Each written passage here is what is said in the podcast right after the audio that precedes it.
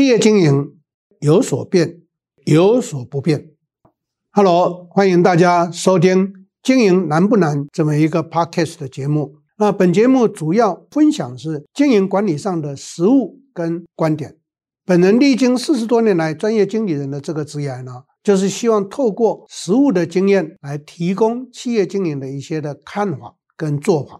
那在资讯栏下方呢，有更多关于经营管理的课程，以及关于我的这一些经历呢，有兴趣的听众朋友们可以从下方陆续的去查看。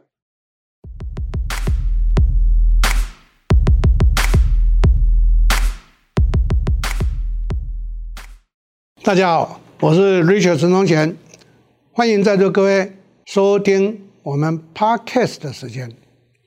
在这一次要跟各位来谈的，因为时间正好在啊二零二二年的十二月了，所以跟各位来谈一谈我所倡导将近五十年的计划经营，为什么会跟各位做这么样的一个强调、跟倡导、跟鼓励呢？因为年度计划是非常非常的重要。很可惜的，台湾有非常多的企业走过过去的顺境，台湾从一九六零开始。就进入到经济奇迹的时代。本来在一九九零呢，台湾已经没有劳动力的第一年劳动力的优势，就开始造成台商的外移。本来大家以为台湾的经济奇迹停摆了，其实就没有，因为那个时候开始，台湾的 PC 产业又大好，结果就让很多很多的公司误以为我做代工，我只要拿到大单，我就可以活下去。那这还需要做什么样的规划吗？这是非常错误的观念。但是不可否认呢，PC 产业大好，又创造台湾第二次经济奇迹，一直旺到二零一零年。本来二零一零年呢，这个优势又快要消失的时候呢，没料到全世界的这个科技快开始跳跃式的这一个创新整合，就产生了，比如说电动车的话题啦，产生了很多 AI 的智能科技、智能产业的一个崛起。让台湾的零组件产业又开始蓬勃的发展，这一来又创造了台湾的新的经济奇迹，所以如此一来就会使得一直让很多台湾的企业处于什么顺境的顺势经营的过程，所以就不会认为说那做年度计划有那么重要吗？我们都没做，也不是这样活过来了吗？跟各位报告，请各位有心的去看看全世界所有成功的企业。他们都有一个共同的特点，计划经营是他们一定会去重视的。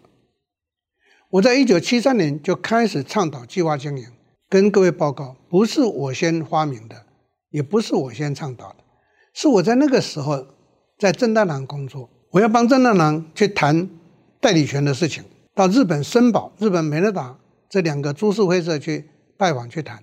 那个时候我很年轻，才二十多一点岁而已。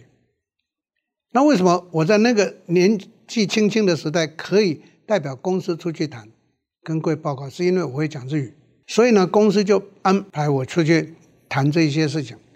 我是在那个时候受到非常大的冲击，因为我在日本美乐达株式会社跟森宝株式会社在会谈的过程上头，我被问到两个问题，他们都说你们要来争取我们。公司的商品到你们台湾去销售的总代理权，那很好啊。你们公司也稍有知名度，我们也知道打听过啊。那请教你，你要拿我们的商品的代理权，你们有没有做 BP？跟各位收听的朋友们强调，我真的傻眼，什么是 BP？我也没听过。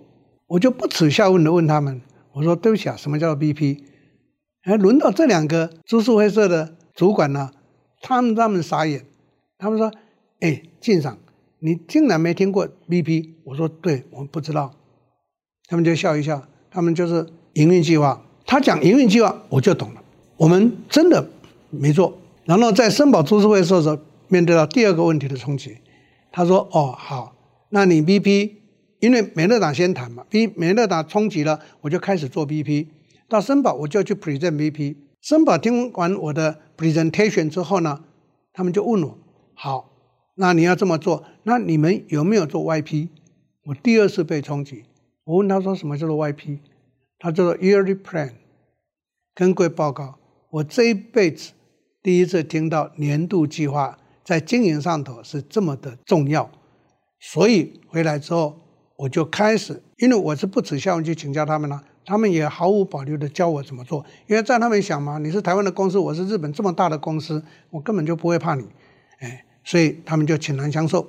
所以回来之后呢，从此以后我就在台湾倡导年度经营计划的这一个主张，也就从那个时候开始，这个经营的模式。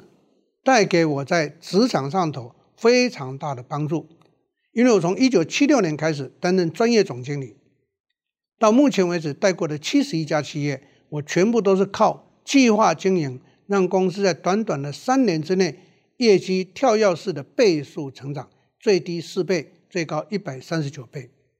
很多人都觉得很好奇，他们常常讲说：“老师，这是一个天文数字，你是怎么做到的？”我都无私的分享。我说我不是厉害，我做的计划经营，所以也就从那个时候开始，我在国内所有的训练单位，包括我们连胜气管，已经年度计划开了三十年了。我是一个比较无私的人，我愿意分享给台湾所有的企业。那计划经营为什么这么重要？因为计划经营会让我们清楚知道，我们未来的一段时间准备要做多少营业额，我应该。去规划我的组织要怎么样来配置，我应该去做好我的存货的周转，我应该去考虑到我的资金的准备，我们俗称叫做预算。所以你们发现到年度计划不是单纯为了写计划而写计划，它带出来的效果呢是第一个，让我们知道我在经营上头应该做什么样的一个规划，让我很清楚的知道我的下一步要怎么做。第二个，让我知道我的组织人力的配置要用多少；第三个，让我知道我的产销规划应该如何；第四个，让我知道我的花费预算应该控制在多少钱，我才能够达到我所要的利润。所以，年度计划不是只有年度计划，还包括公司的总预算。跟各位强调，在台湾我所接触的企业发现到，台湾有非常多的企业有没有做预算？有，那个预算谁在编？公司的财会单位。我常常跟这些老板提醒，我说你实在是逼死你们的财会单位，他们做出来的你又嫌他不够准确，请问他们怎么会准确？他们铁定是不会准确的，因为他们只能拿过去的数字作为一个推演，他们不晓得你来年有些什么新的计划，有些什么动作要做，都不知道他预算怎么会准，然后就有些老板会反问我，老师，那你做的预算就准吗？我说对不起。我就是引导你来问这个问题。我自己主持过的七十一家企业，我辅导过的三千多家企业，当然三千多家企业我没有主导权，所以真正成功的、真正准确的只有一半左右。所以各位想一下，有将近两千多家的企业，预算的准度非常的高。我自己主导的七十一家企业，我的预算误差率最高只有零点七个 percent，最低只有零点一个 percent。各位想一下，一千块差七块钱，一千万差七万块，一千万差七万块啊，一亿差七十万哦。你想一下，这个数字非常的精准。换句话讲，一个公司的经营预算绝对不是凭空冒出来的，它的预算产生一定是有根据的。所以呢，先要有公司的经营计划，才会产生各部门的营运计划。才会产生各部门的预算，才会汇总成为全公司的总预算。所以这四部曲是这样产生的。所以，身为公司的上位者，一定要去定我们的目标，然后去布达，让下位者去整理他的年度的营运计划。下位者营运计划有了以后，就会产生他需要花多少钱的部门费用预算，然后由部门费用预算跟资本支出汇总回来，就会变成全公司的总预算。各位朋友们，一个公司的年度计划有落实做的话，总预算绝对不是凭空捏造的，它的每一块钱都是有它的来源的，所以各位就可以从这样的一个说明里面体会一件事情，它会让我们公司在未来的一段时间非常笃定的去做我们想要做的事情，而且呢，目标跟执行的重点非常的清楚，不会出现头痛医头，脚痛医脚。不会出现不可控因素就让我们惊慌失措的这个现象。因为这么多年来，我在上课也好，辅导也好，常常会听到学员或者是客户问这个问题：老师，我们面对这种不可控因素太强了，我们没有办法去做这件事。我总是笑一笑，我说不可控因素，每一个公司、每一个行业、每一个人，通通都会面临。你有没有用心？我们即将会面对到些什么？你就去想对策嘛。对策就是年度计划的一部分嘛。所以你要未雨绸缪的去做啊。所以这是跟各位的一个分享跟提供。这个的同时，很多人跟问我说：“老师，这个是属于公领域的，就是公司行号要去做的。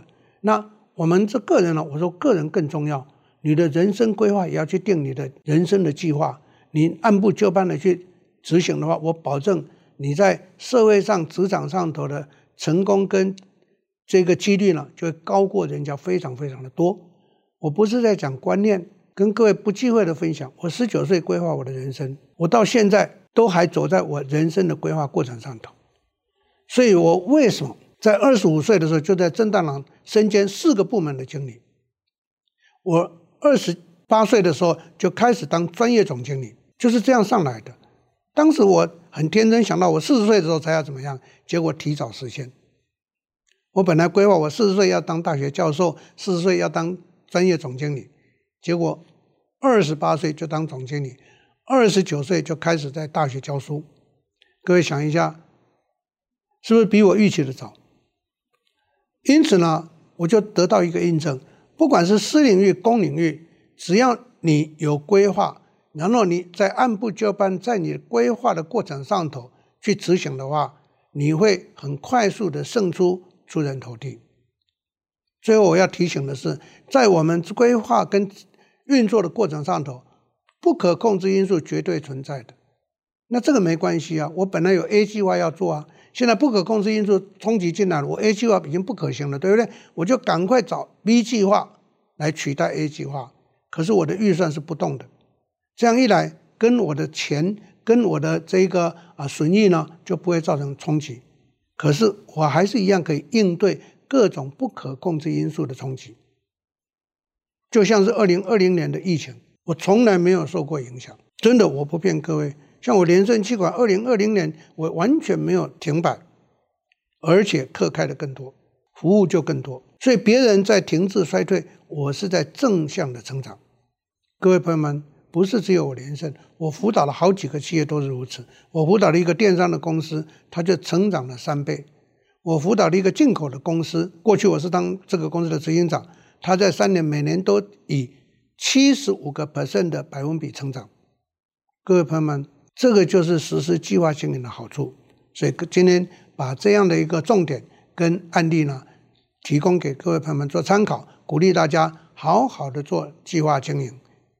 如果各位在做的过程上不太清楚，没关系，我连胜有这一本书，年度计划一学就会，你们可以跟我们连胜来联络。我不是要推销书，而是我要把这个实物的方式跟怎么做的案例呢，就整理出来。分享给有心的人，谢谢大家的收听，我们下一次再会。